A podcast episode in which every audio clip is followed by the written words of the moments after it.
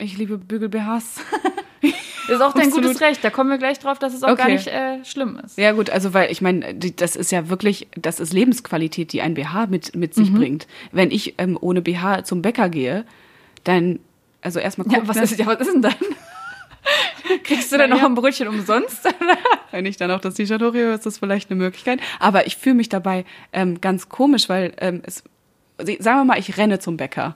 Dann ist natürlich diese, die, das, da ist ja ein Gewicht drunter.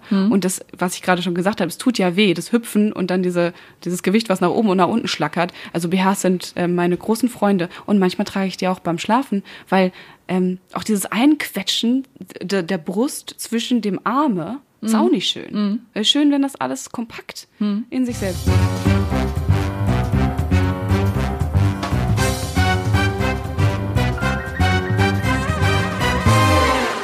Drei, zwei, eins. Das war schon wieder richtig auf den Punkt. Richtig stolz. Gott. Und damit sage ich auch heute Hallo und herzlich willkommen beim Wein und Weiber Podcast. Mein Name ist Lisa und ich sitze hier zusammen mit meiner Kollegin Mona. Wir arbeiten beide für das Magazin wmn.de und sprechen jede Woche über Themen, die uns in unserem Job, aber auch in unserem Leben begegnen. Diese Woche soll sich alles um das Thema Brüste drehen. Ist das nicht? Ist das nicht toll? Ja, auch Mona? wie du das gerade nochmal untermalt hast, Ja. Mhm. gestisch mit deinen Händen. Schön, ich freue mich auf dieses Thema. Ja. Es wird ein bisschen erotisch heute, Mhm. aber nicht nur. Vor allem äh, wollen wir gleich schon zu Beginn sagen, es soll eben nicht nur erotisch sein, denn Brüste sind auch einfach nur Teile unseres Körpers. Sie sind da und sie sollten nicht sexualisiert werden per se. Genau, in den richtigen Momenten ist es wichtig, dass man da auch mal sexualisiert, das finde Ja. ich auch wichtig, aber nicht nur. Und ähm, genau deswegen ist es auch so wichtig, dass wir über das Thema sprechen, weil Brüste werden zwar viel gewertschätzt in unserer Gesellschaft, in unserer Kultur, aber teilweise ein bisschen für die falschen Dinge, habe ich das Gefühl. Mhm. Also man kriegt so in jeder Werbung ist mindestens eine Titte irgendwie drauf. Aber nur eine. Aber manchmal nur eine, manchmal zwei, manchmal 15. Ähm, das haben wir auf jeden Fall, ein Überangebot von Brüsten. Was wir aber ganz oft nicht haben, ist, wofür die Brüste eigentlich auch viel da sind. Ähm, die haben viele Funktionen, wo wir auch noch gleich drauf eingehen werden. Ähm, genau, sie werden aber irgendwie nicht so richtig dargestellt. Und wir haben da schon öfter drüber gesprochen, aber wir wissen ganz genau, die Welt ist für Männer gemacht. Und die Männer, die Männer haben sich ihre Welt so ein bisschen gebaut und die Männer haben sich ihre Welt nicht unbedingt für Brüste gebaut. Merkt ihr ganz kurz, wo du warst? Ja. Weil ich habe das Gefühl, dass mein Weiberfakt, den ich heute mitgebracht habe, sehr, sehr gut dazu passt. Und den würde ich ganz kurz reingrätschen, wenn das für dich in Ordnung Ich ist. freue mich auf einen Weiberfakt. Weil was wir sonst gemacht haben für alle ZuhörerInnen und alle ZuschauerInnen, die wir jetzt hier bei uns äh, willkommen heißen können. Wow, ist das abgedroschen. Egal. Ah, hallo nach da draußen. Hallo, und was wir sonst gemacht haben, ist ein äh, Weinfakt mitzubringen, weil wir sind ja der Wein- und Weiber-Podcast. Und äh, mittlerweile haben wir das Gefühl, dass sich die Weinfakten etwas auserzählt haben und deswegen versuchen wir es jetzt mal mit dem Format im neuen Kleidchen und wir nennen das Ganze jetzt eben Weiberfakt. Passt auch zu uns, finde ich vollkommen in Ordnung. Wir rollen in for the first uh, Weiberfact. Und wo wir gerade bei dem Thema sind und das Wort nochmal benutzen, Weiber, uns ist durchaus bewusst, dass das extrem frauenfeindlich benutzt werden kann, wenn man sagt, du bist ja so ein richtiges Weib oder, ne? Aber wir haben uns sehr, sehr bewusst so genannt, um anzustoßen, provokativ, aber vor allem auch, um uns den Begriff zurückzuerobern. Und mehr sage ich dazu gar nicht. Ich steige jetzt einfach mal rein mit unserem Weiberfakt. Und es ist tatsächlich einfach ein richtig universaler, universaler Fakt, und zwar, dass in Deutschland rund 42 Millionen Frauen leben. Und zwar Rechnet mal kurz, Leute. damit eine Million mehr Frauen als Männer. Und es kommt noch dazu, dass Frauen im Durchschnitt auch noch älter werden, und zwar 83,4 Jahre, währenddessen Männer nur 78,6 Jahre alt werden. Also, es gibt mehr von uns und wir werden älter und dennoch ist die Welt für Männer gemacht. Inwiefern ist die Welt denn für Männer gemacht, Mona? Die Welt ist äh, eine Männerdomäne in, in vielen Stellen. Also wir sehen das an ganz Kleinigkeiten. Wir haben da schon mal drüber gesprochen, dass es ähm, zum Beispiel bei Apple damals eine neue App herausgebracht wurde, die Health App, wo es eigentlich, äh, wo, wo alle unsere ähm, Gesundheitssachen abgespeichert werden konnten. Was weiß ich, von einem Pulsmessgerät bis allem drum und dran. Das Einzige, was vergessen wurde, war, die Periode tracken zu können. Periode haben äh, ungefähr 51 Prozent aller äh, Menschen in Deutschland. Okay, bisschen weniger. Äh, aber die wurde einfach vergessen. Gleichzeitig ist es aber auch so, dass im Moment immer weiter Smartphones rauskommen, die einfach für die Hände von Frauen viel zu groß sind. Ja. Da wird nur sporadisch ein bisschen was dran gemacht, dass man so drauf tippen kann und dann wird alles ein bisschen verkleinert. Auch für Männer gemacht. Der Sicherheitsgurt in Autos, das ist mir überhaupt nicht klar gewesen, aber der ist für Männer gemacht. Mhm. Ausschließlich. Denn er geht einmal, wenn wir es richtig machen, zwischen unseren Brüsten hindurch. Mhm. Wenn wir es aber richtig, richtig machen wollen, dann ähm, liegt er auf unserer Brust drauf. Das tut weh, wenn man da einen Unfall hat, wenn man einfach nur mal kurz dolle bremst. Ist für die Frauen nicht so gut. Und gleichzeitig ist der untere Gurt ähm, für schwangere Frauen ein riesengroßes Problem. Äh, der wird einfach komplett weggequetscht, der schwangere Bauch. Man braucht also einen zusätzlichen Schwangerschaftsgurt tatsächlich. Gibt's wenn man, das denn? Ja, es gibt sowas. Ach so, ja, okay, Das sind so natürlich. extra Gadgets, aber egal. Oh, gu- gut, das ist jetzt nicht in jedem Auto vertreten. Nee, Zu- nee, das muss man sich natürlich kaufen als Frau. Du musst natürlich Geld dafür ausgeben, dass du dein Kind sicher an Ort und Ja. Stelle bringen kannst im Auto. Und dann haben wir noch das die Problematik bei ähm, Uniformen, gerade bei Polizeiuniformen in Deutschland, äh, dass da einfach kein Platz für Brüste ist. Also da wird halt, äh, natürlich braucht, muss man sich da schützen, da ist irgendwie eine harte Schale drumherum, aber da ist äh, wenig Platz für Brust und es kann äh, richtig äh, schmerzhaft werden. Hashtag Sicherheitsrisiko habe ich da äh, hin, hintergeschrieben. Äh, genau, und wenn wir, also es geht noch ganz, ganz viel weiter. Es geht über äh, selbstlernende KIs, die gerade entwickelt werden, die sich ganz, ganz viel eher auf männliche Daten spezialisieren und deswegen Frauen schon von vornherein ein bisschen ausgrenzen.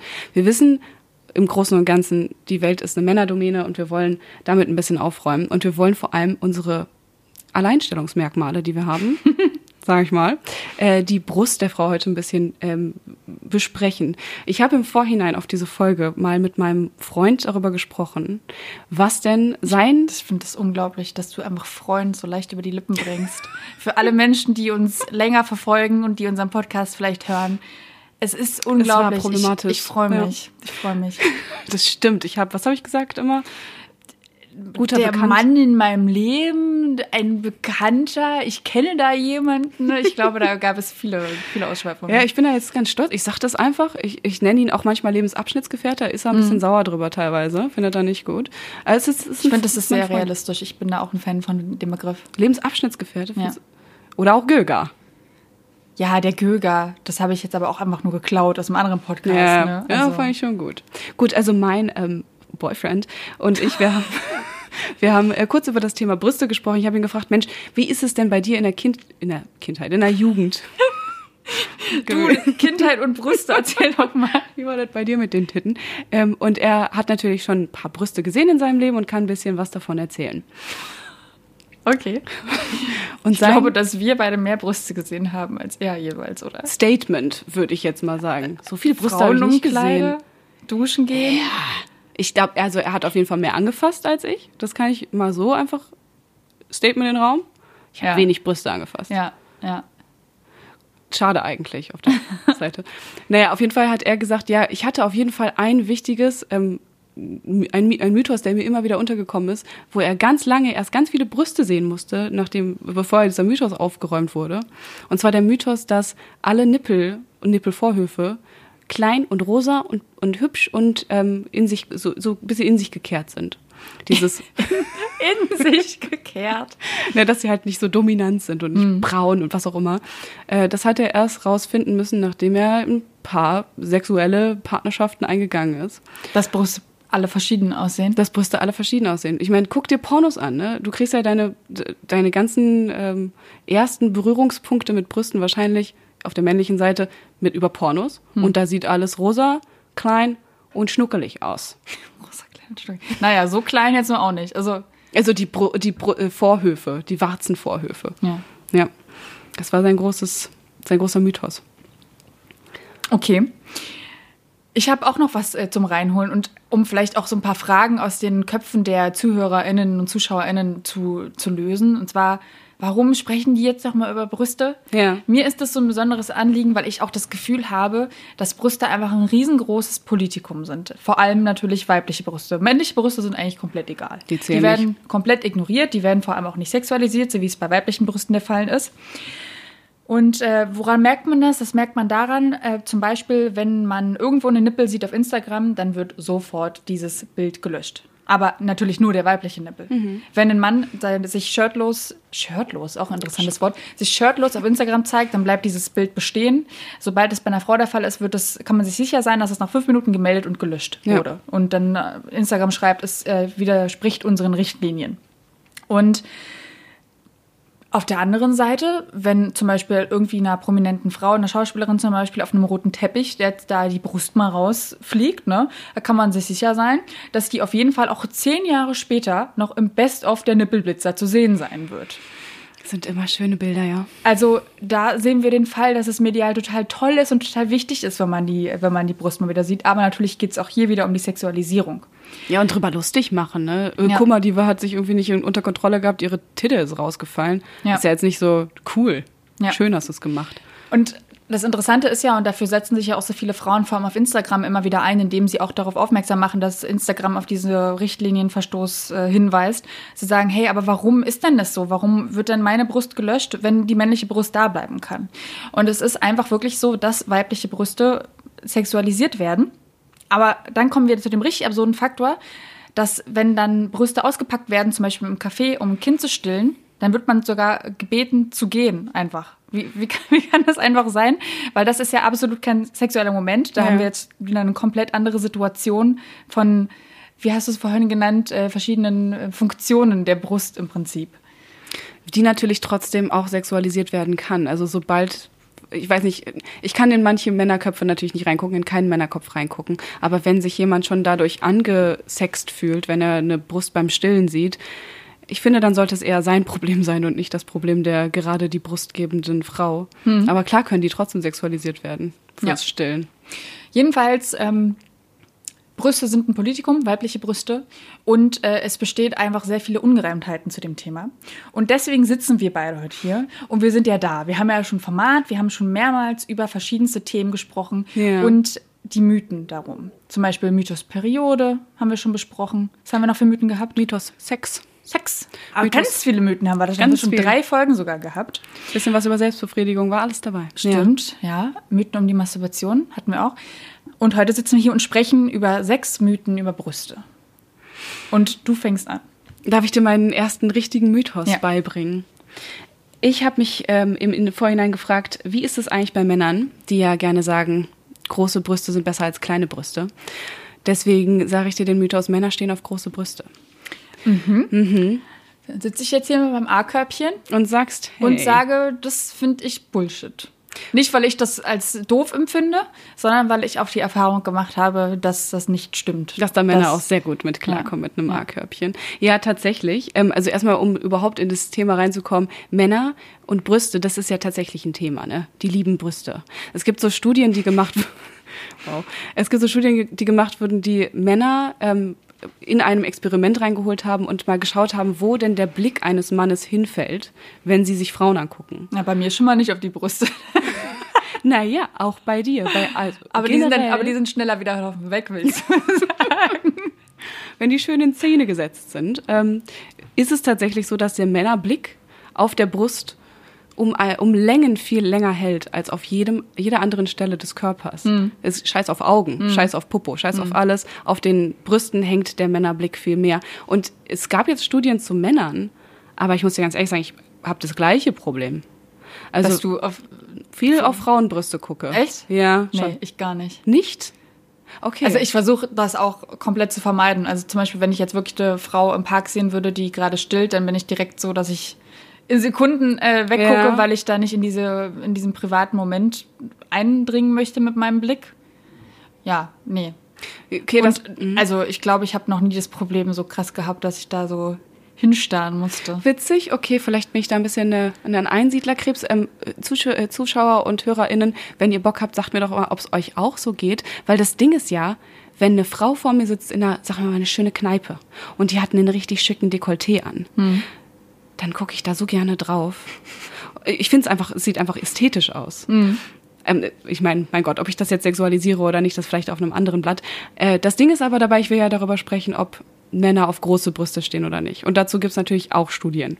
Und unter anderem wurde eine Studie gemacht ähm, zu dem Thema, äh, welche Männer stehen eigentlich auf große Brüste? Weil es gibt natürlich Männer, die draufstehen.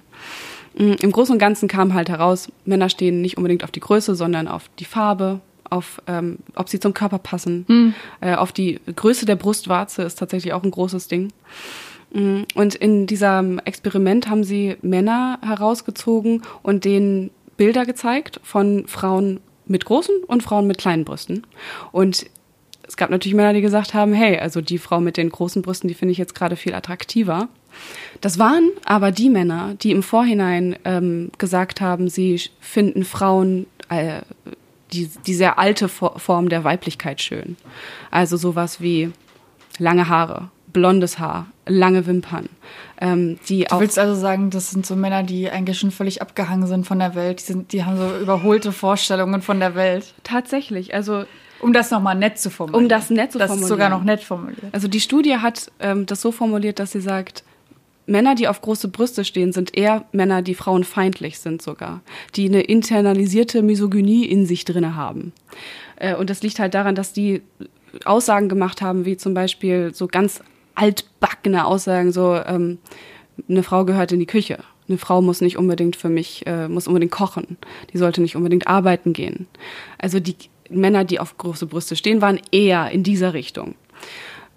Gleichzeitig ähm, gab Boah, aber ich, da habe ich ja eigentlich den völlig natürlichen Magneten für die, für die Männer, die ich auch anziehen möchte, ganz persönlich. tatsächlich, ja.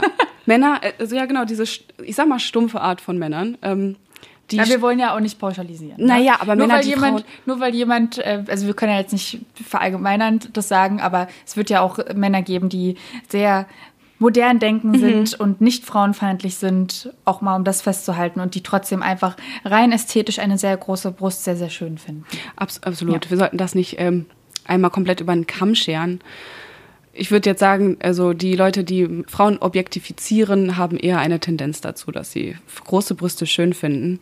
Gleichzeitig ist halt das Witzige, was dich wahrscheinlich auch noch ein bisschen abholen wird, ähm, dass Frauenbrüste, die klein sind für Männer, eher als gefährlich eingestuft werden. Also Was, Frauen mit kleinen Brüsten sind gefährlich? ja, Weil die schneller wegrennen können oder was? Weiß ich nicht. stimmt, die haben nicht so viel Ge- Gepäck mit sich rumtragen. Das kann das Ding Das sein. ist natürlich auch pausch- pauschalisierend gerade gewesen, dass wir schneller rennen können. Das war ein Witz. Lisa, du, ich, ich glaube dir, du kannst sehr schnell rennen. Ähm, ja, aber das ist tatsächlich so ein bisschen der, das Fazit dieser Studienleitung gewesen. Äh, Frauen mit größeren Brüsten gelten als unterwürfiger für Männer, die objektifizierend ähm, arbeiten, die Frauen ein bisschen anders äh, wahrnehmen. Und Frauen mit kleinen Brüsten sind diejenigen, die sich durch andere Sachen nach vorne, äh, nach vorne tun, nämlich nicht durch ihr Aussehen unbedingt, durch ihre, ihre Sexualität, sondern durch ihre Schleue oder durch ihr Charisma, was auch immer.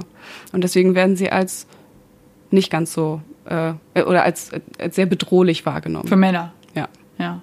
für diese Art von Männern. Das finde ich toll, dass ich so Männern Angst mache.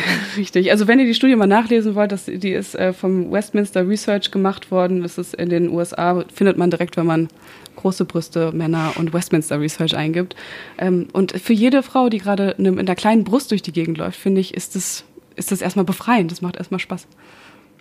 Was aber mal richtig Spaß Ja. macht. Das. Richtig. Wow. Okay, ich mache weiter mit dem zweiten Mythos. Gerne. Wobei ich jetzt schon finde, dass das schon ein richtiges Bummer-Thema war, was du gerade vorgebracht hast. Es hat mich ein bisschen traurig gemacht, eigentlich zu sehen, dass, Ja. die, dass die Männer, dass es manche Männer, ah, manche Männer so denken. Ähm, es ist trotzdem so, dass ich meinen zweiten Fakt mitgebracht habe und der uns noch weiter runterziehen wird. Und es geht nämlich um das Thema Brustkrebs, was ein extrem Super. wichtiges Thema ist beim Thema Brüste.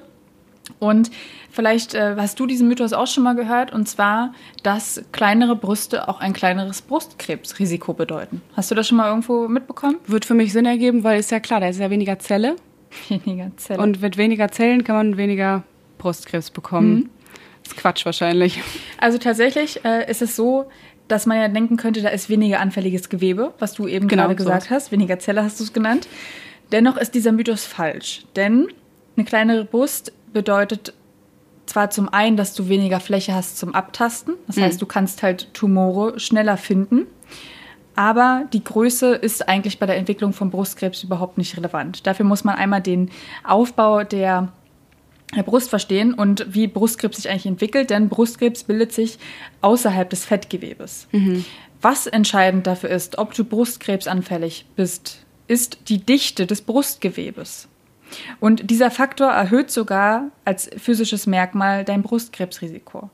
Also Frauen, die eine sehr hohe Dichte des Brustgewebes aufweisen, sind einem vier bis sechsmal höhere, höherem Risiko ausgesetzt, am Brustkrebs schwer zu erkranken. Und das liegt daran, dass so dichtes Brustgewebe halt schwerer Tumore erkennen und ertasten lässt. Und es geht sogar so weit, dass wenn du sogar bei der Mammographie bist, dieses dichte Gewebe auch auf diesem Mammografiebild nicht dieser Tumor erkennbar wird. Das heißt, so ein Tumor wird meistens erst viel, viel zu spät erkannt, wenn er dann halt schon sehr, sehr groß ist oder tatsächlich vielleicht sogar gestreut hat. Und das versucht man dann äh, zwar abzufedern, indem man äh, Kontrastmittel spritzt oder ähm, auch ein MRT kann da zum Beispiel helfen, dann doch ja. einen Tumor zu entdecken. Aber trotzdem hohe Dichte des Brustgewebes ist potenziell das größte Risikomerkmal. Wie erkennt man das denn, ob man ein hohes Gewebe hat oder ein dichtes Gewebe hat? Da bin ich absolut überfragt. Ja, weil das Ding, also ist ja klar, wenn du eine feste Brust hast, dann hast du ja dichteres Gewebe, ne? Ähm, also theoretisch wäre denn der, die Quintessenz hängende Brüste sind ähm, besser, besser herauszufinden, ob man Brustkrebs bekommt oder nicht. Ganz gleich wie, also da würde ich tatsächlich einmal sagen, fragt eure Frauenärztin oder ja, Frauenarzt um, äh, und bringt doch einfach mal den Faktor, Faktor an und sagt doch mal, wie dicht ist denn eigentlich mein Brustgewebe? ja. Ähm, mit Sicherheit werden einige Ärzte und Ärztinnen da draußen komplett überfordert sein mit dieser Frage, aber ähm, viele können euch vielleicht auch helfen. Dieses Abtasten, hast du das schon mal gemacht? Ja, und da kommen wir jetzt nämlich zu, weil mir dieses Thema auch unglaublich wichtig ist, denn es ist auch so, dass fernab der Untersuchungen bei den Ärztinnen da draußen in der Welt man sich auch regelmäßig selbst abtasten sollte. Mhm. Und das sollten auch schon wir machen in unserem Alter. Wir beide sind jetzt 27, ist das richtig? 28. Ach, du bist schon 28? Ja, Na gut. Alte Schachtel. Man kann damit aber nicht früh genug anfangen tatsächlich und das sollte man immer am Ende der Periode machen. Oder aber, wenn man ähm, hormonell verhütet, dann sollte man das immer machen, wenn man wieder eine neue Pillenpackung anfängt oder sich zum Beispiel einen neuen Verhütungsring reinsetzt. Und wenn man schon ähm, nach der Menopause unterwegs ist, dann sollte man das einfach immer zum gleichen Zeitpunkt im Monat machen, damit eben die Hormone immer gleich äh, beschaffen sind im Körper, wenn du dich abtastest, dass du halt nicht irgendwelche hormonellen Veränderungen mhm. deines Körpers dann feststellst, sondern wirklich ja ein aussagekräftiges Bild deines Körpers bekommst. Und das Ganze macht man dann ähm, zum einen, dass man sich anguckt, wie sehen meine Brüste eigentlich aus aber sie auch einmal im Stehen und einmal im Liegen abtastet. Und dann achtet man darauf, habe ich irgendwo Knötchen, habe ich Schwellungen, äh, hat sich die Größe einer Brust verändert, hat sich die Brustwarze vielleicht verändert, wie sieht die Haut aus, habe ich Schmerzen oder auch Entzündungen.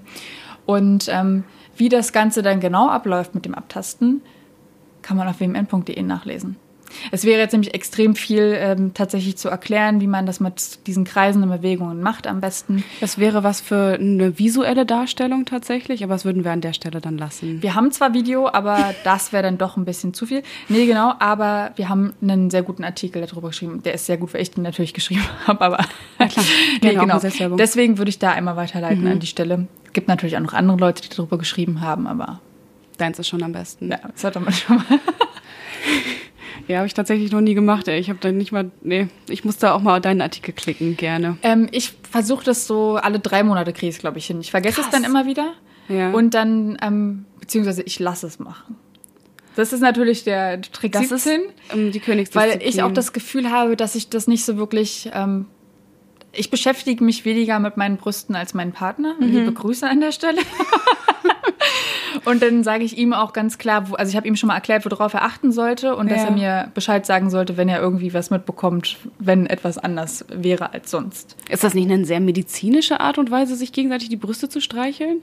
gegenseitig. gegenseitig Wobei auch Männer natürlich Brustkrebs bekommen können. Müssen wir an der Stelle auch nochmal erwähnen.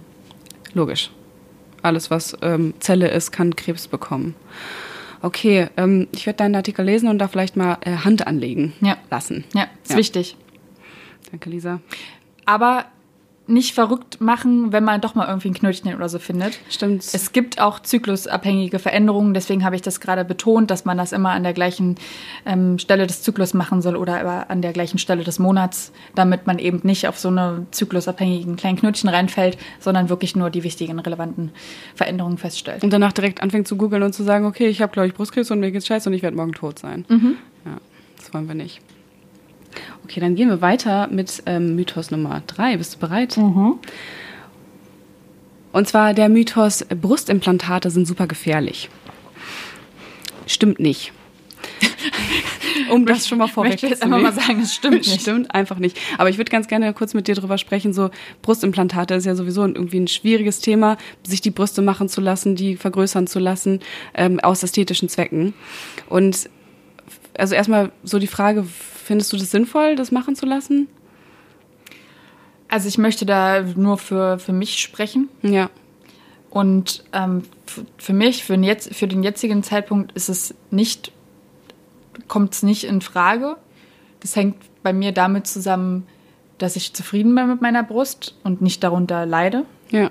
Und deswegen spreche ich auch eben von mir persönlich, weil ich kenne viele Frauen, die einfach sagen, dass es sie wirklich sogar psychisch belastet. Deswegen kann ich da nur von meiner Warte aus sprechen, dass ich einfach zufrieden damit bin. Ähm, aber sollte ich mal irgendwann Mutter sein oder so, weiß ich nicht, wie meine Brüste Ja, dann aussehen. Beispiel. Deswegen würde ich dieses Urteil jetzt auch nicht für immer fällen. Keine Ahnung, vielleicht finde ich das irgendwann mal richtig geil und möchte mir auch die Brüste machen lassen. Aber zum jetzigen Zeitpunkt lehne ich das für mich ab, aber auch einfach, weil ich da die Risiken dieses, also zum einen aus den Gründen, die ich genannt habe und zum anderen habe ich auch wirklich krasse Bedenken eigentlich vor jedem Eingriff an meinem Ja. Körper. Also niemand legt sich gerne unter das Messer und umso weniger würde ich das gerne machen wollen, wenn das so eine, etwas ist, was nicht unbedingt sein muss. Genau, es ist eigentlich ein Eingriff, der den kannst du auch vermeiden. Aber tatsächlich können das ja viele Frauen nicht vermeiden, weil sie eben genauso unglücklich sind Ja. mit ihren Brüsten und die so hässlich finden oder was weiß ich nicht zueinander passen. Ähm, das sind echt meistens Frauen, die ein richtig, die ein schwieriges Selbstbild haben. Und es gibt so eine ähm, amerikanische Studie äh, der Gesellschaft der Plastikchirurgen, die gemacht wurde. Das klingt mega unseriös, wenn ich das mal ganz kurz an der Stelle anbringen darf, aber ja. Aber die wurde halt übersetzt, ne, diese, Ja. äh, die, ähm, die, diese Gesellschaft auf Deutsch. Und ähm, die haben herausgefunden, dass Menschen, die sich Brustimplantate einsetzen lassen, tatsächlich ein dreimal höheres Risiko haben, Suizid zu begehen. Weil Also sie so unzufrieden mit sich sind. ja, genau. Also das heißt jetzt nicht, dass jeder irgendwie depressiv ist, der sich da Br- Brustimplantate reinsetzt, aber die haben auf jeden Fall ein schwieriges Selbstbild. Und ich bin auf jeden Fall voll für Brustimplantate, jetzt nicht bei mir, aber irgendwie, wenn Leute darauf Bock haben. Äh, Ich habe eine Freundin nämlich, die vor ein paar Jahren das hat machen lassen, weil ihre Brust auf der einen Seite klein und auf der anderen Seite groß war. Und es Hat, sie halt, nur die eine machen lassen oder beide? Nee, die, beide musste man machen lassen. Die mussten halt beide irgendwie gestrafft werden und beide so ein bisschen angefasst werden. Und sie hat sich da mega drauf gefreut, war auch irgendwie voll das Ding und also erstmal coole Aktion. Schön, dass sie danach irgendwie schöne Brüste hatte und sich wohl gefühlt hat. Aber sie hat sich erst am Ende wohl gefühlt. Und jetzt komme ich nämlich zu dem Grund, warum man es eigentlich nicht machen sollte. Es gibt nämlich ganz viele, also es gibt ganz viele Gründe, warum man es nicht machen sollte. Und zwar ist es bei ihr so gewesen, dass ähm, sie hätte, hat sich gewünscht, sie hätte an beiden Brüsten ein C-Körbchen. Sie lag dann auf diesem OP-Tisch und dieser Chirurg, der da äh, chirurgische Sachen gemacht hat, hat sich gedacht, nee, also ich finde eher, da wird ein D-Körbchen besser passen. Und hat ihr tatsächlich zwei D-Körbchen eingesetzt, statt einem Das heißt, bei Hunkemöller und Victoria's Secret hatte sie dann plötzlich ein L-Körbchen. weil da sind ja die, die BH-Größen, da habe ja selbst ich ein C-Körbchen. Fühlt sich auch ganz gut an Ja, teilweise, ne? das, deswegen machen sie es ja, Ja. auch. Ach so, deswegen auch Lina. Okay. Naja, auf jeden Fall, äh, ihr ging es halt mega schlecht damit. Ne? Sie wollte ja eigentlich was anderes haben und hat das nicht bekommen, ähm, wo auch wieder so klar ist, okay, eigentlich ist für diesen Chirurg wahrscheinlich war größere Brust besser als kleinere Brust und hat sich da über ihren Willen so herge hergesetzt. Sie hat es im Nachhinein wieder korrigieren lassen. Sie hat jetzt eine sch schöne Brust, sieht schick aus. Ähm, genau, aber also für mich ist halt irgendwie so klar, schöne Aktion, wenn es richtig läuft, dann ist eine Brustimplantat auf jeden Fall eine gute Idee. Äh, genau, und jetzt die Frage, so ist denn das überhaupt gefährlich? Und du sagst ja schon ganz am Anfang, jeder Eingriff, der gemacht wird, ist schlechter als kein Eingriff, der gemacht wird. Aber tatsächlich sind die Brustimplantate so gut geworden in, der, in den letzten Jahren und Jahrzehnten. Aber es gibt ja auch genug Horror-Stories von früher noch, ne? Ja, ja, von so voll. Implantaten, die da irgendwelche mit Giftstoffen gefüllt sind, die da auslaufen, die da ständig kaputt gehen. Ich muss bei Brustimplantaten immer an Scary Movie denken, ne? An dieses, kennst du diese denn? Szene, na, wo sie dann da so wegrennt und dann kann sie sich eine Waffe aussuchen und sie nimmt die Banane anstatt das Messer und die Handgranate und so Ja, und dann rennt sie weg und dann findet der Typ sie und ersticht sie halt in die Brust und dann hat er plötzlich am Messer Das dieses der- das Brustimplantat. Implantat in Da muss ich immer dran denken. Das ist ganz, ganz schlimm in meinem Kopf, hat sich das festgefahren. Und da, ja, das ist nämlich genau der Punkt, weil Brust, Brustimplantate können ja wirklich zerbersten. Das kann ja passieren. Ähm, es gibt da ganz viele TikTok-Videos, habe ich mir in der letzten Zeit viel zu reingezogen, weil viele ChirurgInnen ja auf TikTok unterwegs sind, um da neue ähm, KundInnen anzuwerben. Und die machen Werbung zum Beispiel damit, dass sie sagen, okay, ich kann jetzt hier über das Implantat, was ich in der Hand habe, kann ich mit einem LKW drüber fahren. Funktioniert einwandfrei. Das platzt nicht. Die können sowas machen wie mit einem Schuh drauf, äh, draufstehen, was auch immer. Das in eine Tür einklemmen. Das Implantat platzt nicht. Das Einzige, was passiert, wenn du mit einem Messer kommst und das Implantat mit einem Messer aufschneidest, dann geht das wirklich kaputt. Ähm, also es gibt halt zwei Arten von Implantaten. Einmal das Silikonimplantat und das Salinimplantat. Wenn man da näher reingehen möchte, dann ähm, sind nur ganz kurz, die sind beide gleich gut eigentlich. Aber fühlt sich eins von beiden authentischer an? Ja, Weißt du anscheinend schon. Also, äh, weil dieses Salin ist halt viel weicher. Das Weil ist, ich habe nämlich das auch gehört, dass das jetzt momentan eine Entwicklung ist, weil man hat ja früher auch immer noch diesen, dieses Vorurteil im Kopf gehabt, dass es dann halt so richtige Luftballons sind. Genau, Und ja. diese ganz neuen ähm, Brustimplantate, die sind halt ja wirklich viel authentischer einfach und die fühlt sich wirklich auch echt an, wenn man die dann anfasst. Genau, die sind dann genauso weich wie eine normale Brust, weil da eben, ähm, da ist so Silikon drumherum und dann ist innen drinne so Kochsalzlösung, also eigentlich nur Wasser. Und also wenn du da reindrückst, dann ist es halt wie so ein, in so einen Wasserball reindrücken. Äh, genau, aber bei den Dingern ist es halt so, du kannst mit dem Messer reinstechen und das Kochsalz kann einfach rauslaufen, läuft in deinen Körper rein. Weil es aber eben Kochsalz ist, ist es nicht so schlimm. Also der Körper kommt damit klar, du stirbst nicht direkt. Du gehst halt zum Arzt. Nicht, nicht direkt. Also man sollte es halt schon rausholen. Aber also es ist nicht so, dass du dann, dass du es da drin hast Ich und glaube, dann wenn mir jemand mit Vergiftung Messer hast. in die Brust sticht, dann habe ich nochmal ein ganz anderes Problem als So. mein Implantat. Das ist ja vielleicht das erste Ja. Ding, was da problematisch ist. Genau, und bei dem, ähm, bei dem kompletten Silikonimplantat, das ist so ein bisschen wie Gummibärchen. Hm. Wenn du da so reinstichst, dann kommt das zwar auch raus, aber so ganz langsam, wie so Gummibärchen, die zu lange im Wasser gelegen haben. Deswegen fühlt es sich halt auch ein bisschen härter und nicht ganz so geil an. Genau, aber wa- wann passiert das mal, dass man mit einem Messer dein, das Implantat penetriert? Eigentlich selten und deswegen ist jedes Implantat relativ sicher, wenn man davon absieht, dass natürlich ein Eingriff generell ein Risiko ist. Ja. Also jeder, der sich, jede Frau, jeder Mensch, der irgendwie Bock hat, das zu machen und das machen muss und das immer im Kopf hatte, spar dir das Geld und dann geh halt hin und mach das, Ja. würde ich mal sagen. Ja. Gut. One? Ich finde es aber auch interessant jetzt gerade bei dem Thema, wenn wir über Silikonbrüste sprechen, über gemachte Brüste, dann ist ja auch, schwingt immer so auch diese Sexualisierung mit. Ja. Also da glaube ich noch viel mehr. Wenn du jemandem erzählst, ich habe gemachte Brüste, dann ist halt immer diese peinliche Neugier vorhanden. Na, das darf ich mal anfassen, darf ich mal sehen und so. Also ich glaube, das muss auch mega anstrengend sein für Leute, die da keinen Bock drauf haben, sich permanent da anfassen zu lassen. Es gibt viele Frauen, ich kenne auch eine in meinem Freundeskreis, die hat da gar kein Problem. Die sagt, hey, komm, mach hier die eine Hand da, die andere da. Ja. Ähm, die, die zeigt sich dann auch einfach gerne und präsentiert sich da auch gerne und ähm, hat da absolut gar keine Probleme mit. Mm, Aber ich kann mir auch vorstellen, dass es extrem nervt, weil du das ja einfach dann wirklich zu Teilen machst, weil du dich einfach wohlfühlen möchtest in deinem Körper. Und nur weil du dir die Brüste machen lässt, ist es ja immer noch nicht das Recht dafür, dass das ein Körperteil wird, das sexualisiert wird. Und damit leiten wir auch eigentlich jetzt über zu meinem ähm, nächsten Mythos, schon unserem vierten Mythos auf der Liste, was ich auch ähm, sehr interessant finde, und zwar, dass steife Nippel für Erregtheit sprechen. Das ist ja Quatsch, ne? Also- das weiß ich ja schon. auch Das weiß ich ja schon. Aber auch ist ja Nippel, auch Nippel sprechen, also werden auch Ja. immer wieder sexualisiert. Das heißt, wenn eine Frau irgendwie einen steifen Nippel hat oder so, dann sind wir so, oh, die, die muss ist ja geil. horny sein Mhm. oder so. Die ist geil. Die, die ist geil. Das sehe ich sofort, die ist geil. Die hat doch Bock. Ja, die hat richtig Bock. Und äh, damit will ich jetzt mal ein bisschen aufräumen, weil das ist natürlich absoluter Quatsch. Ich muss dazu sagen, ja, natürlich hat man steife Nippel, wenn man erregt ist, aber eben nicht nur. Dazu gibt es ja, glaube ich, auch diese ähm, generelle Mythos über Männer, die sagen, alle Frauen mit steifen Nippeln sind heißer als alle Frauen, die keine steifen Nippel haben. Ne? Was meinst du mit heißer? Also attraktiver? Also attraktiver, die möchte man, äh, möchte man haben. So Mit denen möchte man eher ins Bett gehen als Frauen, die keine steifen Nippel haben. Also sollte man sich vorm Date immer mal reinkneifen, oder was? Ganz genau. Ja, so ein Quatsch.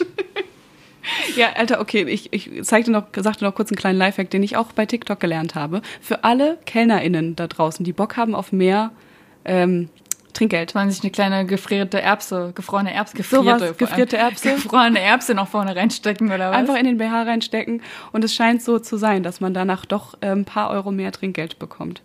So, dann kann ich dir sagen, dann würde ich immer extrem viel Trinkgeld bekommen und würde extrem gut bei Dates abräumen, denn mir ist ständig kalt. Oh, super. Und damit kommen wir zum ersten Punkt, warum man steife Nippel haben kann, die Temperatur. Es ist Erstes natürlich Problem. einfach oft so, dass Frauen einfach kalt ist und dann bekommt man steife Nippel.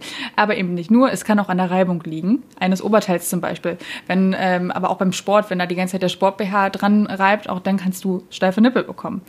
Es kann aber auch ganz schlicht einfach an deiner Ovulation liegen, weil Östrogen in der zweiten Hälfte des Zyklus die Durchblutung verbessert und das macht die Brustwarzen empfindlicher und das macht sie wiederum steif. Es kann aber auch daran liegen, dass du schwanger bist. Tatsächlich können steife Nippel eine Schwangerschaft anzeigen, aber macht euch jetzt keine Sorgen. In der Regel ist euch einfach kalt. Keine Pferdescheu machen. Ähm, es kann tatsächlich auch an Allergien und Krankheiten liegen. Vielleicht ist man einfach allergisch gegen einen neuen Weichspüler. Ja, liebe Männer da draußen, es kann sein, dass die Frau einfach nicht gut auf den Weichspüler reagiert Die hat grad gar keinen Bock nicht auf auf, euch reagiert. Aber es ist natürlich auch so, dass sexuelle Erregung einer der Hauptgründe ist. Das können wir jetzt nicht leugnen an der Stelle, Äh, dass man steife Nippel bekommt. Es ist aber auch nicht so, dass du durchgehend beim Sex, wenn du sexuell erregt bist, durchgehend ein Brett äh, auf den Nippel drauf hast. Es muss ja nicht Ein durchgehend. Brett auf den Nippeln? Also, dass deine Nippel ein Brett hart sind. Das stimmt ja auch Nee, nicht. das stimmt. Also, oh, ich bin gerade in Gedanken verloren. Ich versuche mir gerade meine Brüste beim Sex vorzustellen. Ja, ja. Nehmt gerne teil an meinen Gedanken. Nein, ähm, ja, ich, ich glaube, das, das kann sich auch wandeln im Laufe des, Genau. des genau. Liebesspiels, nenne ich es jetzt mal. Ja, ähm, aber jetzt kommen wir nämlich zu einem sehr, sehr spannenden Fakt, mit dem ich, wo ich noch drüber sprechen möchte. Und zwar, dass steife Nippel ja nicht nur sexuelle Erregtheit anzeigen können, sondern dass du durch sie sogar zum Orgasmus kommen kannst. Das sagst du so, ne? Das finde ich beeindruckend. Also, ja. Ich, ich sag dir, Ja. ich sag das nicht nur so, ich mach das so. Jetzt, sch, sch, Schritt eins. ich hätte gerne Schritt eins, zwei, drei und vier. Und was, wenn es fünf gibt? Nein. Ähm, es gibt einen sogenannten Nippelorgasmus.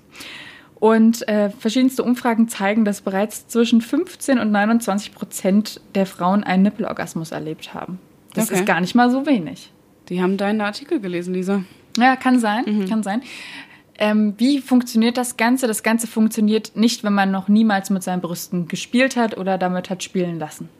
Weil die Nervenbahnen müssen sich dafür erst entwickeln, dass du darauf wirklich reagierst. Und es ist auch nicht so, dass es immer funktioniert. Es gibt auch oft genug Momente, wo man absolut äh, empfindlich darauf reagiert und das absolut schrecklich findet, wenn man da angefasst wird. Man muss dafür absolut in der richtigen Stimmung sein, denn es gibt ja verschiedene erogene Zonen der Frau. Und was wir niemals vergessen dürfen, die wichtigste erogene Zone der Frau ist das Gehirn. Also erst, wenn du überhaupt in Stimmung bist und Bock darauf hast, erst dann wirst du das geil finden, dass man dir den Nippel stimuliert, dass man dir den Gitzler stimuliert oder dass man dir vielleicht am Ohrläppchen leckt. Jeder hat andere erogene Zonen.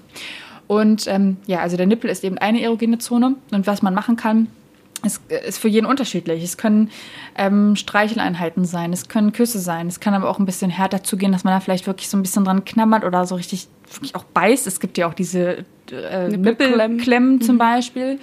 Ähm, oder auch einfach so sanftes anhaucht oder anleckt. Boah, Das kann ganz schön erotisch, was ich hier alles von mir werd ganz gebe. warm gerade.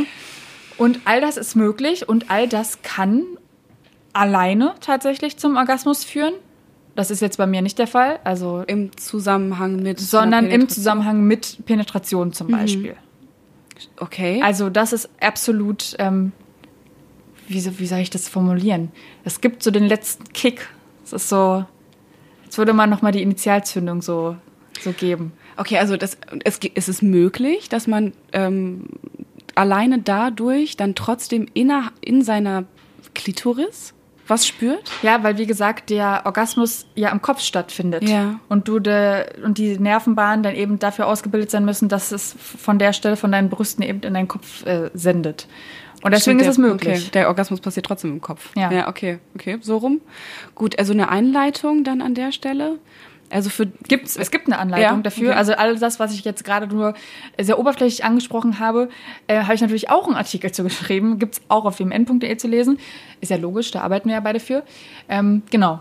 Also wer da mehr drüber erfahren möchte, der sollte einfach mal da vorbeischauen. Da habe ich sehr detailliert geschrieben darüber, wie das aussehen könnte. Und wenn man jetzt so ein Anfänger, eine Anfängerin ist und das ganz gerne mal ausprobieren wollen würde, würdest du dann zu sowas wie einer Nippelklemme schon direkt? Oder erstmal Piano anfangen, meinst Das war ganz piano. Also, sag mal so, ich habe keine Nippelklemme zu Hause und ich würde das als unglaublich ähm, schmerzhaft empfinden. Und dann gibt's aber auch, also ka- kann ich auch nicht pauschalisieren. Vielleicht gibt's Leute, die brauchen direkt das, dass Ja. sie da den richtigen Kick brauchen und die Nippelklemme oder Eiswürfel oder so. Aber ja, in der Regel würde ich vorschlagen, dass man sanft reinstartet und sich vielleicht mal von fremden Händen stimulieren lässt, sich anlecken du? Eine lässt. Zunge muss dabei sein, vielleicht so eine, eine kleine Feder. Ich finde, das, Ja. mit- das, das, so ein Federspiel ist vielleicht ganz schön. Einfach mal ausprobieren. Gucken, ob das was wird. Berichtet gerne da draußen, alle HörerInnen, weil äh, das scheint schon ein Ding zu sein, was, was uns ganz schön äh, empfinden könnte. Ja. Wir, Okay, wir, haben Lisa. jetzt, wir haben jetzt eine schöne Überleitung zu, Ja. deinem, zu deinem nächsten Mythos, habe ich so im Gefühl. Ja, mein, mein nächster Mythos ist natürlich ist, ist ein bisschen groß. Ist ein bisschen Der ist ein groß. bisschen größer. Äh, der Mythos, dass Mythos, Sex, äh, Quatsch, der Mythos, dass Brüste Sexsymbole sind. Stimmt natürlich auf eine Art. Ja, wir, ne, klar. Ich habe ja auch gerade in meinem Fakt davor darüber gesprochen, dass Brüste ja sehr wohl auch etwas mit Sex zu tun Ja. haben eben und dass sie in diesem Kontext sehr wohl auch sexualisiert werden können, sollen, dürfen und wir wollen das dann in diesem Kontext auch. Was wir, ich spreche jetzt auch mal erstmal nur für mich wieder, was ich nicht möchte, ist, dass ich nicht ohne BH das Haus verlassen kann, weil mir permanent auf meine steifen Nippel geguckt wird, weil mir, weil mir eben kalt ist unter meinem Top. Unter oder weil anderem mein Top von mir reibt. wahrscheinlich. Scheiße. Wow. Was ich nicht möchte, ist, dass mir hinterhergepfiffen wird, weil ich ähm, ohne BH das Haus verlasse. Oder generell, ob ich jetzt einen BH anhabe oder nicht. Also, das kann natürlich auch mit BH passieren. Mm. Also, ich möchte nicht, dass meine Brüste in jeder Lebenslage als Sexsymbol verstanden werden. Ich möchte nur, dass meine Brust als Sexsymbol verstanden wird, wenn ich das in dem Moment für richtig erachte. Und bei den richtigen Leuten das auch so ankommt und nicht bei äh, Bernd und Hulu Richtig. auf der Straße. Ansonsten ist das einfach nur ein Körper. ein Teil des Körpers, der zwar sehr schön ist, aber der nicht unbedingt nur Sex ist. Und das ist ja, wir haben da ja anfangs schon drüber gesprochen, dass Frauen nur sehr sporadisch ihre Brüste überhaupt zeigen dürfen in der Welt und auch eben in der Internetwelt. Äh, Also gerade auf Social Media, gerade auf Instagram werden Brüste, Nippel von Frauen gemeldet, die Fotos werden runtergeholt, was auch immer. Da wird nicht nur das Foto runtergeholt. Wow. Sorry. Es wird immer flacher. Ähm, aber also es ist so, dass Frauen das seit dem Jahre 2020 sogar dürfen, ihre äh, Brüste online zu stellen, aber nur, Gott, äh, nur wenn sie nicht in einem sexualisierten Kontext stehen. Also Brüste, die ähm, Ja, aber wer entscheidet das schon wieder? und das ist genau das Ding, also es, es steht so in diese Instagram-Statuten so drinne, du darfst, wenn du dein, zum Beispiel dein Kind stillst, dann ist es theoretisch möglich, äh, dieses Foto davon online zu stellen, weil es eben kein sexueller Content ist. Oft werden die aber trotzdem runtergestellt, weil einmal ist der Algorithmus von Instagram halt ein Algorithmus und der sieht eine Brust und denkt sich, ja, weg damit. Und auf der anderen Seite ist es halt trotzdem so, dass oft Brüste sexualisiert werden, obwohl die gar keinen sexuellen Kontext haben. Ich weiß nicht, ob du diese Bilder teilweise kennst, die ganz viele diese feministischen InfluencerInnen machen, Äh, die zeigen sich mit einem nackten Oberkörper und packen dann ein Foto von einem, von einem männlichen Nippel oben drauf. Das wird dann nicht mehr runtergenommen, weil ja männliche Nippel okay sind. Also so versucht man so ein bisschen so diese Statements rauszuhauen, äh, das, das, wie lächerlich das eigentlich ist. Jetzt ist natürlich die Frage, ich, ich weiß ja theoretisch, wie du dazu stehst. Ähm, eigentlich sollten wir ja Nippel zeigen dürfen. Eigentlich in jeder Lebenslage, wenn wir das wollen. Naja, ja, aber auf der Arbeit würde ich jetzt die Brüste auch eingepackt lassen. Ach so, das ist dann, das ist dann zu viel, oder? ja, ich habe mal, okay, lass mal ein Beispiel machen, weil äh, ich habe mir überlegt. Oder, oder ich hätte auch so viel Respekt in der Kirche. Da bedecke ich ja auch meine Schultern, also lasse ich auch die Brüste zum Beispiel. weil du ja so bedecken. oft in der Kirche einfach auch rumhüpfst. Es ist natürlich trotzdem immer noch eine Frage des Kontexts. Aber Ja. prinzipiell sollte, was ich möchte, ist, dass Frauen das Gleiche dürfen, was Männer dürfen. So, und wenn ein Mann oberkörperfrei Basketball spielen darf, dann möchte ich das auch dürfen als Frau. Was heißt dürfen? Kann ich schon machen, wenn mir da keiner irgendwie Erregung öffentlichen Ärgernisses vorwirft. Ähm, aber ich werde halt angestarrt wie sonst was. Männer in der Regel nicht oder weniger. Ich würde das tatsächlich nicht wollen, weil ich habe ähm, ein D-Körbchen und das tut weh, wenn man damit rennt. Tatsächlich. Das wollte ich dir dazu noch sagen. Du kannst ja aber dir auch ein bisschen Tape nehmen und Ja, das so drumherum tapen. Aber der, der Kern des Ganzen bleibt ersichtlich. Also, dass man nur den Nippel sieht und Ja, alles oder, andere so, Dö- oder weggetaped. so, einen, so einen transparenten ähm, Sport-BH oder irgendwie sowas würde ich da empfehlen. Oh. Ja. Das könnten wir mal erfinden. Okay, also Free the Nipples theoretisch auf jeden Fall. Nur ich habe jetzt mal ein Beispiel für dich. Also gehen wir mal davon aus, ein 14-jähriger Junge ist mit seiner Gang unterwegs, die sind am äh, Badesee und die sind da unterwegs, haben Spaß miteinander, alle sind oben ohne und die machen ein Foto von sich in der Gruppe. Man sieht auf diesem Foto, was bei Instagram hochgestellt wird, fünf Jungs mit freier Brust. Unproblematisch, ganz süß. Das gleiche passiert jetzt für ein Ganz süß. Ganz niedlich. Und das gleiche passiert jetzt für ein 14-jähriges Mädel. Die ist mit ihrer Squad im, äh, am, am See und die feiern und tanzen und alles ist cool, machen dann ein Foto von sich in äh, ihren Bikinis, aber nur in ihren Bikini-Unterteilen. Das Als stellen- 14-Jährige. Als 14-Jährige. Ja, da sind wir ja schon im Bereich des Jugendschutzes, oder? Bei den, okay, warte, warte. Okay, oh, Okay. Also das ist ja erstmal die Frage so, es ist das Gleiche. Die Jungs, die 14-Jährigen, 15-Jährigen, was auch immer, die stellen das online und es ist okay. Die 14-jährigen Mädels stellen das online und ich würde auch sagen so, ah, ah, lass das sein. Das ist gar keine gute Idee. Ich bin theoretisch für Free the Nipple of all the, the Girls. Aber alleine der Kommentare wegen, alleine des sexuellen Harassments wegen, alleine weil das einfach in der Gesellschaft noch nicht da ist, dass wir das dürfen als junge Frauen, würde ich sagen, nee, lass das sein. Ja, aber ich sehe die Kommentare eher problematisch von, ich sag's wie es ist, von Pädophilen. Also, das, also ich sehe das dann eher im Jugendschutzsinne, dass man das nicht tun sollte und dass es dann auch in der Verantwortung der Eltern ist, dass, ähm, also dass man mit seinem Kind durchaus in dem Alter an den FKK-Strand geht. Ja, natürlich, kann man unbedingt machen. Aber sollte dieses, sollte ein Kind, was unter 18 ist, sich ähm, eine Frau, ein Mädchen sich oberkörperfrei im Internet zeigen, das sehe ich dann schon wieder kritisch. Aber sollten nicht, Männer das weil, machen? Nicht, weil äh, Frauen das ähm, nicht ähm, dürfen, sondern, also nicht dürfen, also du weißt, was ich meine, ne? Also nicht, weil das, weil ich diese Sexualisierung per se möchte, also ich möchte ja auch weg davon kommen, dass die sexualisiert werden, diese Körper. Aber sie werden es eben immer noch in der Gesellschaft und Kinder sind dann eben noch besonders schutzbedürftig. Und deswegen sollte man gerade da vorsichtig sein. Eine Frau, die über 18 ist, die ähm, ist selbst für sich in dem Sinne dann verantwortlich, ist ja auch dann, wie sagt man, ähm, ju- juristisch äh, Äh, ja, handlungsfähig so. Äh, ja, ne? Und da kann ja jeder für sich selbst entscheiden, was er macht. So. Aber solange du ein Kind bist, ist das natürlich ein extremes, Also du würdest sagen, okay, ähm, 14-Jährige nicht, 18-Jährige okay. ja. Obwohl 18-Jährige natürlich genauso ähm, sexualisiert Ja, werden das können. Gesetz mache ja nicht ich, aber das ist Ja, halt geltendes Recht und daran mache ich es jetzt eben einfach juristisch fest. Mhm. Und trotzdem ist es ja so, dass es bei Männern, bei Jungs viel einfacher möglich ist, obwohl die auch halt ihren Körper nackig zeigen. Und auch da muss ich sagen, wenn die unter 18 sind, du weißt nie, was im Internet für wen verwendet wird. Es ist ja nicht nur so, dass dann, äh, also Kinderkörper allgemein können ja in den falschen Händen auch fa- zu falschen Dingen verwendet werden. Ja, voll. Also wir gehen jetzt mal davon aus, dass es natürlich sehr, sehr wenige pädophile Menschen auf Also ich der finde Welt dieses gibt. Beispiel extrem schwierig. Also lass uns mal weg davon kommen, über Kinderbrüste zu sprechen, sondern lass uns über erwachsene Brüste sprechen. Ja. Weil sonst ist das, sind das zu viele ähm, Zu viele Ebenen. Zu viele Ebenen. Okay, dann will ich dich noch mal kurz mitnehmen in einen kleinen Exkurs zu dem Thema, weil es ist ja so, dass wir dieses Problem haben in unserer deutschen Gesellschaft, in unserer westlichen Gesellschaft, soll man mal sagen, ähm, mit Brüsten. Es gibt natürlich aber auch Gesellschaften auf diesem Planeten, die damit, die da ein bisschen anders mit umgehen und wo äh, nackte Brüste jetzt nicht unbedingt das große Problem sind.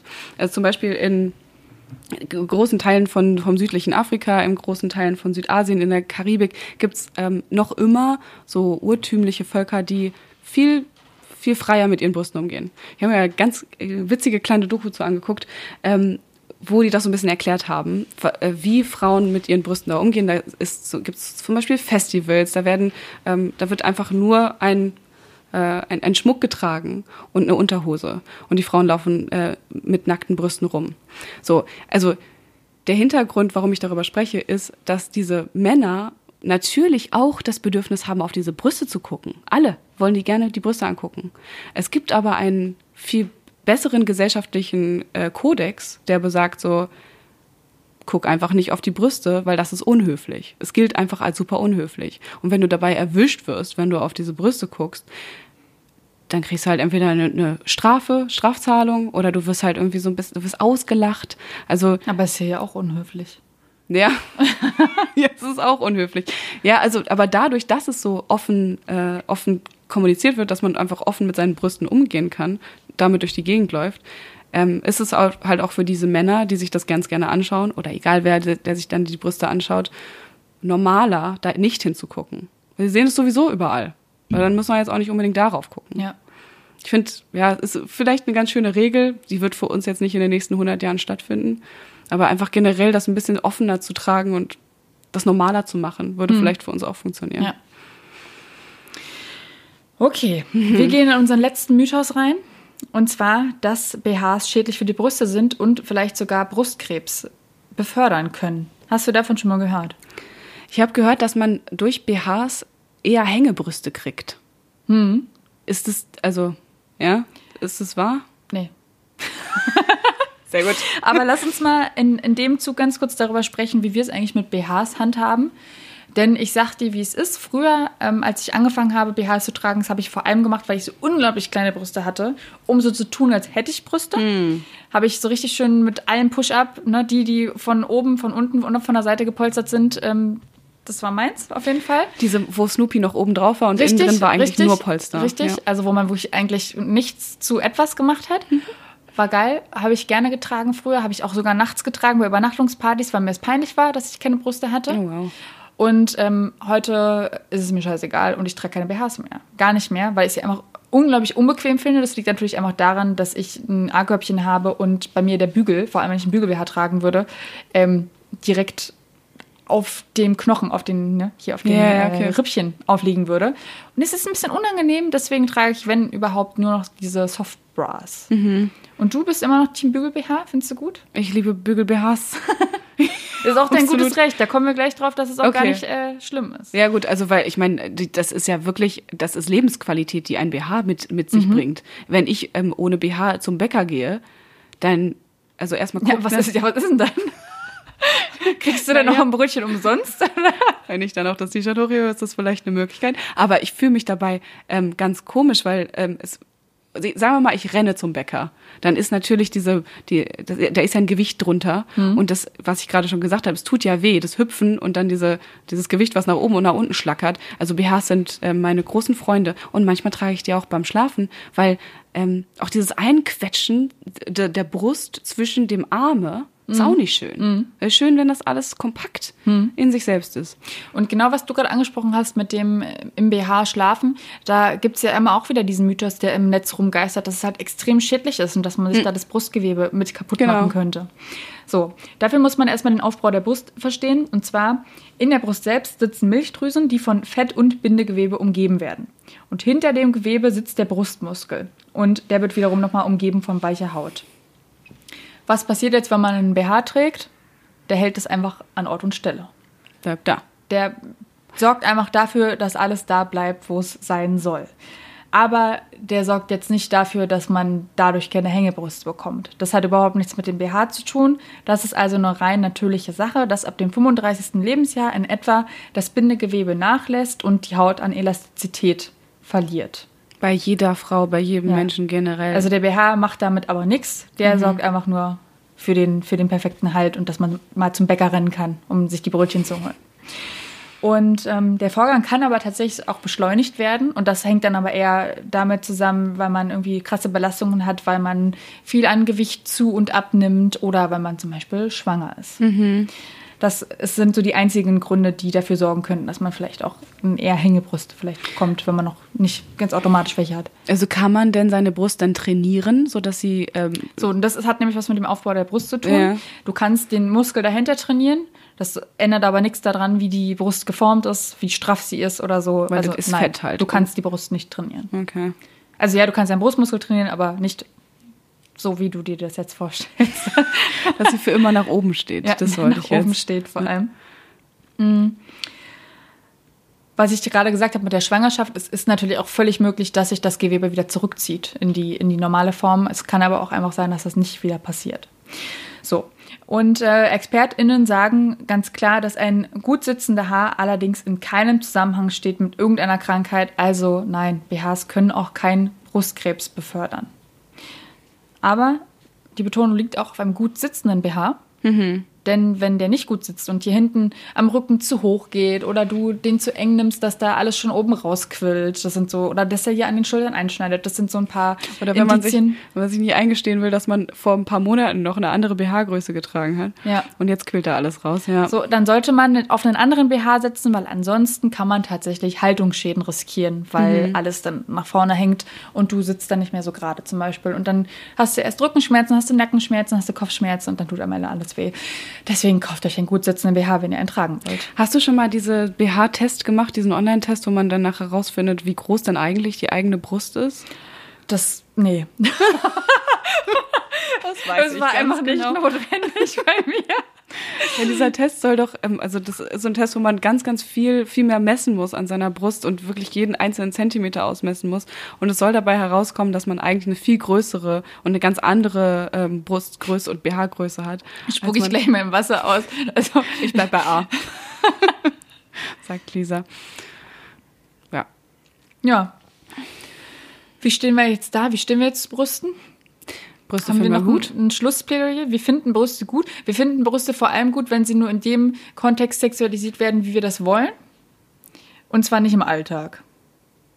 Ja, also manchmal wünsche ich mir tatsächlich, also wenn ich nur mit meinem Freund ganz alleine bin und ähm, einfach nur durch die Gegend rumhänge, wie man das in Corona sehr schön viel macht, dann wünsche ich mir manchmal, dass die Brust auch öfter sexualisiert wird.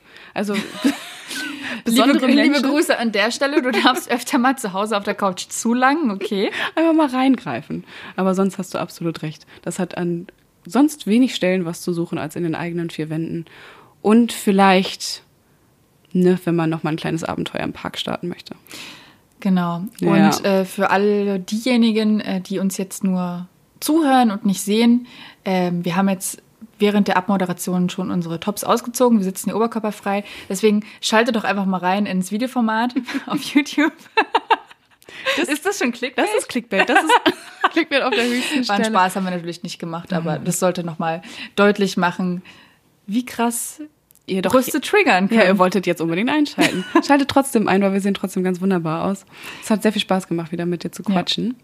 Und wenn ihr da draußen jetzt Bock habt auf mehr, dann ähm, klickt erstmal auf Folgen bei Spotify, bei dieser, bei Podimo, bei allem, was Podcast gibt. Schaltet ein bei TV Plus und guckt euch auf YouTube unter wmn.de bei unserem YouTube-Kanal rein. ich kenne ihn auswendig, kein Problem. Äh, und schreibt uns auch gerne, wenn ihr irgendwelche Anmerkungen habt, wenn ihr große oder kleine Brüste habt, an wmn.funkemedien.de eine E-Mail. Bis dann. Bye.